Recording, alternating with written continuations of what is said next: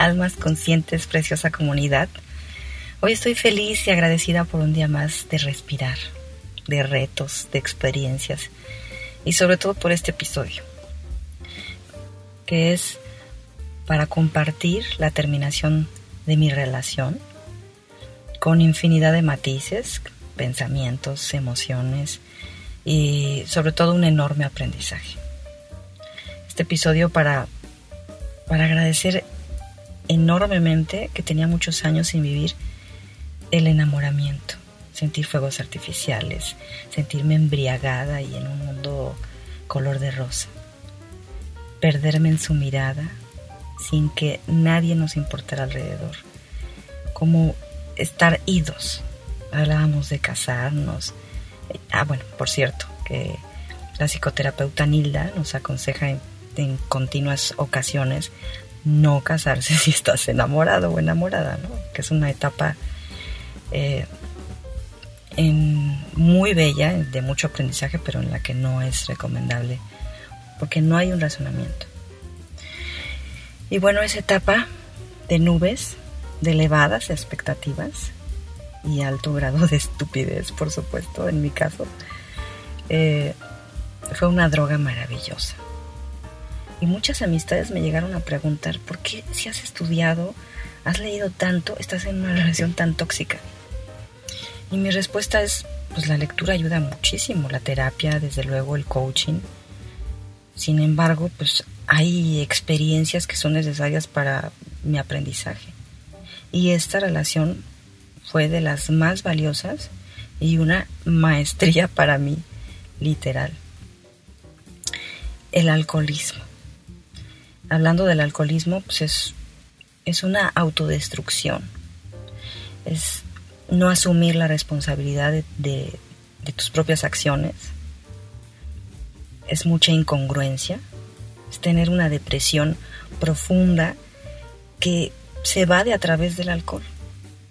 Es una dependencia emocional y física, por eso es una enfermedad crónica. Es un rechazo a, sí mismo, a sentir una culpa. Y bueno, después de cuatro relaciones con alcohólicos, será necesaria esta última relación para tocar fondo, en mi caso, ¿no? Para quedar harta. Retomo el porqué de las amistades que me llegaban a preguntar según, según mis, mis teorías, en ese momento yo pasaba por una experiencia muy fuerte con mi hijo, mi gran maestro. Y mi vibración era muy baja. Económicamente estaba bloqueadísima. Emocionalmente estaba devastada. Y me lo generé. Era lógico que no era el mejor momento para comenzar una relación. Empecé desde la carencia y solo podía generar sufrimiento. Pensaba que sí lo amo, pero debe dejar de tomar. Sí estoy enamorada, pero debe dejar de fumar. Sí me quiero casar con él, pero, pero debe cambiar sus, sus hábitos. Y eso es horrible, estar sin aceptar a la otra persona, o sea, solamente estar leyendo sus errores, solamente ver lo que no me gusta pues, como para qué estar con una persona así. Es hacerle daño. Recuerdo que en nuestra primera plática, donde comenzamos la relación, él me dijo, vamos juntos al gimnasio. Yo, yo te invito. Y sin ningún interés de ligue, ¿eh? O sea, ni nada. Y tomamos y fumamos y fue estar hasta la madrugada este, haciendo guardia, ¿no? Porque pues éramos vecinos. Y yo le llegué a comentar, yo no ando con un hombre que fume y, que sea alcohólico. Pero realmente nos mentimos en, en esa primera plática que tuvimos. Fue traer máscaras los dos. Porque él me dijo, sí, no, no, no hay problema, yo no voy a tomar y no voy a fumar. y yo también sin respetar los límites, ¿no? De decirle, yo no andaría con un hombre que fume y que tome. Y en realidad nunca fuimos al gimnasio. Ni fuimos, ni... Es más, ni siquiera fuimos a conocer el gimnasio que tanto me había mencionado. Pero surgió esa chispa, esa emoción, ese, ese deseo de conocernos, de estar todo el tiempo juntos, de buscar, de buscarnos, de, de tener contacto. Y fue padrísimo. Lo que duró fue muy padre. Y efectivamente, el enamoramiento es la gran oportunidad para conocer más de mí misma. Y saqué mi mejor, bueno, no mi mejor versión, pero sí una bonita versión. Pero también saqué la peor versión de toda mi vida, así lo puedo decir tal cual. Algo que no sabía ni que existía en mí. Y había muchas cosas que ni yo misma entendía. Yo me salí de mi nidito, bueno, de mi casa, desde los 18 años. Y a mis 46 años he tenido muchos cambios de residencia y muy poca estabilidad. O sea, no solamente de mi ubicación, sino también económica. Altas y bajas y altas y bajas y reina por un día y así. Me la he aplicado infinidad de veces. Ahora sí que la única estabilidad ha sido el permanecer en constante cambio y en espacios. Y no me gustaba que un hombre de 45 años depende económicamente de su mamá, que en este caso la mamá pues es la que le compra la comida para todo el mes, para, para su hijo y para sus dos nietos, que él lo llama generar, y estoy de acuerdo, se lo genera. Pero ¿cuándo crecerá ese hombre de 45 años si no asume su responsabilidad y no es un hombre independiente? Y bueno, y he leído y he escuchado infinidad de veces que una madre sobreprotectora tiene una alta probabilidad de tener hijos adictos al alcohol o a las drogas, porque, porque genera una baja tolerancia a la frustración. El resolverle los obstáculos, los problemas a su hijo, pues no crea un hombre responsable. Es un hombre que no tiene responsabilidad ni independencia. Y que cuando hay abusos, ya sea de tema eh, sexual, en la infancia o en la adolescencia, pues el hombre se siente culpable, o la mujer, ¿no? En este caso pues, estoy hablando de hombres alcohólicos, que si el papá o la mamá eran alcohólicos, pues lo más probable es que el hijo sea alcohólico.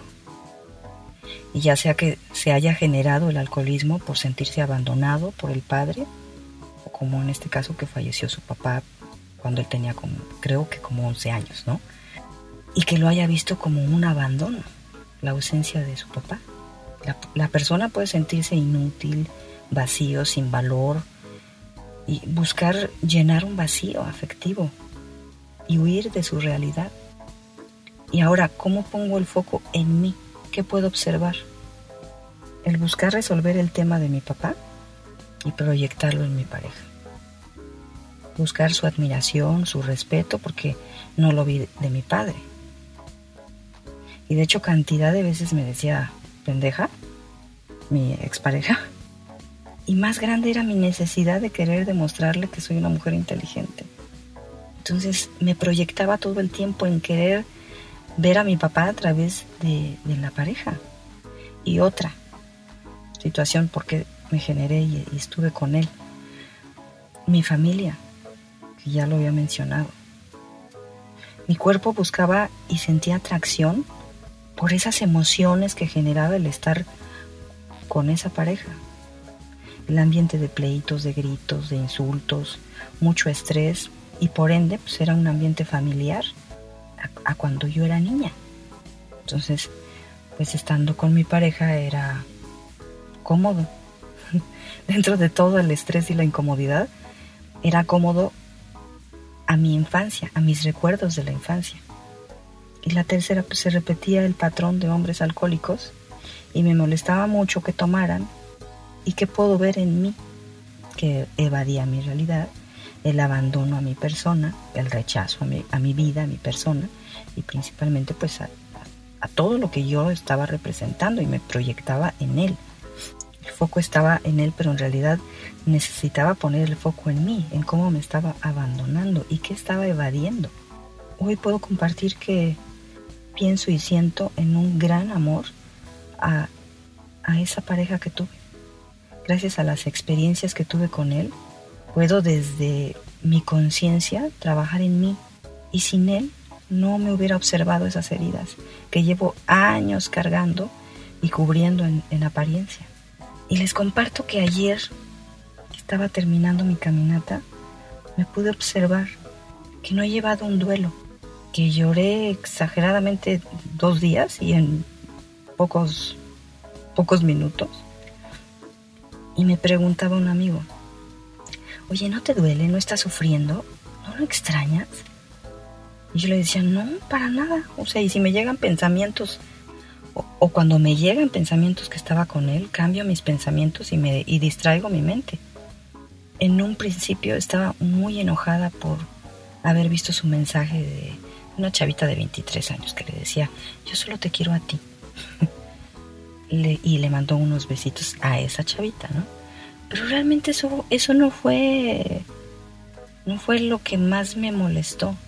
En un principio estaba muy enojada porque vi en, en su historial de WhatsApp un mensaje que le contestaba a una chavita de 23 años que decía, sí, pero siempre terminas y regresas con ella.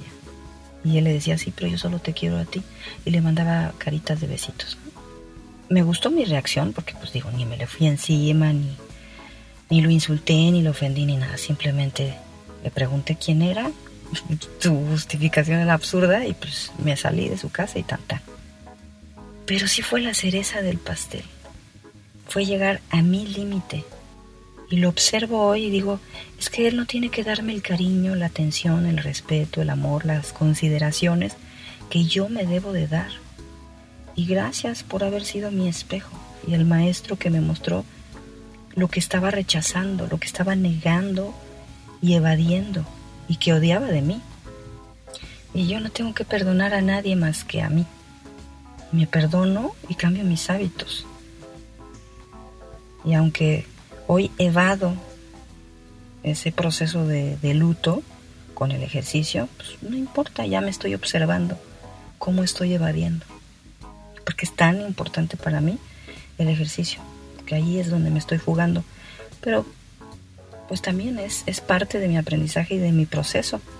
Y conforme pasen los días, iré cambiando mis pensamientos de amor a mí misma, en vez de lo que pude vivir con él o lo que pudimos haber hecho juntos. O sea, ya, con esto la verdad me ayuda mucho a cerrar ese ciclo. Y bueno, un curso de milagros nos dice, alégrate de tener tantos espejos a tu alrededor para que tú puedas ver todas las partes que no podías ver de ti mismo si no fuera por el otro. Y, y lo que puedo ver es que si no aprendo, no tomo conciencia en esta relación, la siguiente me dolerá mucho más. Entonces, pues mejor aprendo, ¿verdad? O es donde yo tengo entendido, por lo menos en la teoría, ¿verdad? Ya, ya veré qué sucede y ya seguiré como observadora. Y bueno, ahora qué sigue. Veo que cambiar muchos hábitos a la vez no ha sido fácil para mí y seguiré trabajando con lograr un día a la vez. Con el ejercicio ya hasta ahorita no tengo problema, al contrario ha sido mi refugio. Igual la meditación. Me estoy hidratando bien, me siento bien con mi cuerpo. Mi mente, pues, estoy cambiando mis pensamientos y también me siento mucho mejor. Entonces, ¿qué es lo que, lo que puedo compartir? Pues el cambiar los pensamientos definitivamente en estar observando todo el tiempo cómo puedo poner el foco en mí. Y yo podría decir, ay, es que pues, a mí me gustaría un hombre que que lea, que tenga buena ortografía, que haga ejercicio, que se cuide, que cuide su alimentación, que tenga conciencia de sus palabras, de sus hábitos, su desarrollo personal, espiritual, económico y de salud. Y que al conocerlo, su forma de demostrar cómo ama y cómo le gusta sentirse amado, además de que platiquemos de los proyectos de vida que tengamos, pues puedan llegar a ser compatibles igual que nuestros valores, ¿no? Y pues adelante. Pero una cosa es lo que yo piense que me gustaría y otra cosa es los planes que Dios tenga para mí. ¿Y qué puedo aprender? Pues el respeto.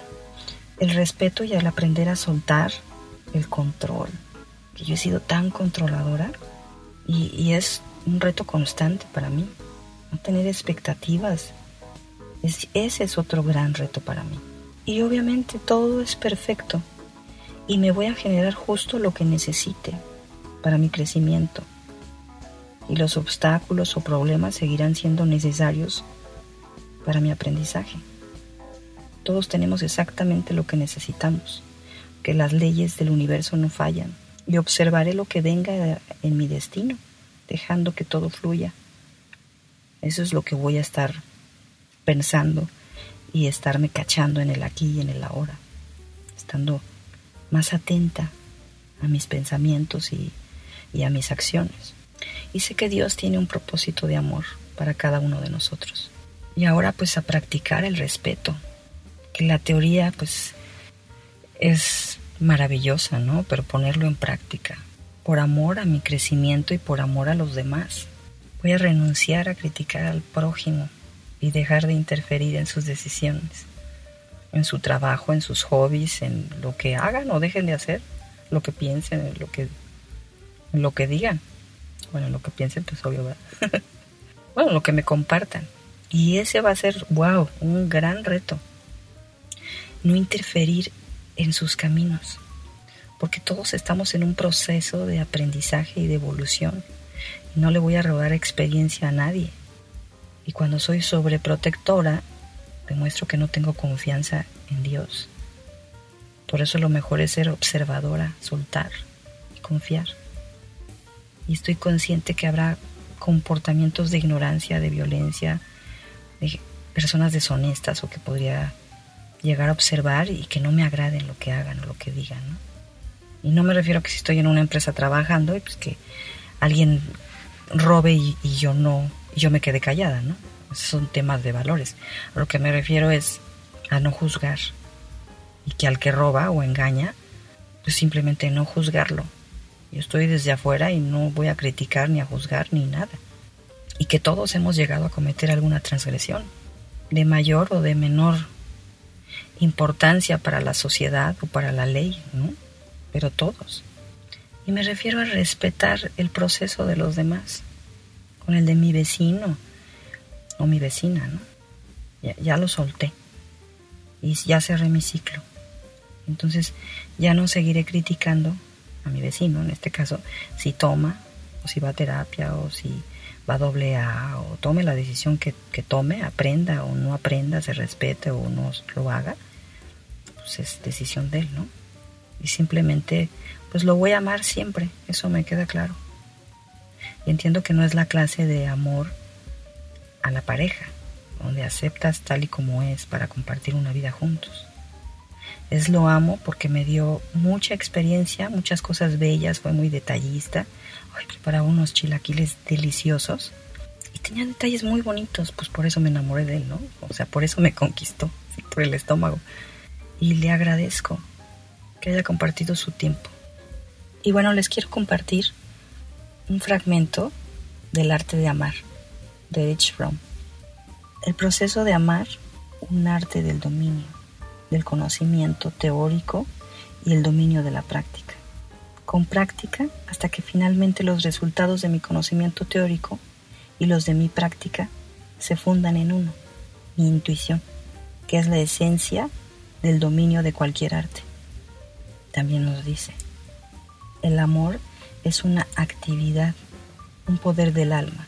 Puede compararse esa actitud con la de un hombre que quiere pintar, pero que en lugar de aprender el arte, puede compararse esa actitud con la de un hombre que quiere pintar, pero que en lugar de aprender el arte sostiene que debe esperar el objeto adecuado y que pintará maravillosamente cuando lo encuentre.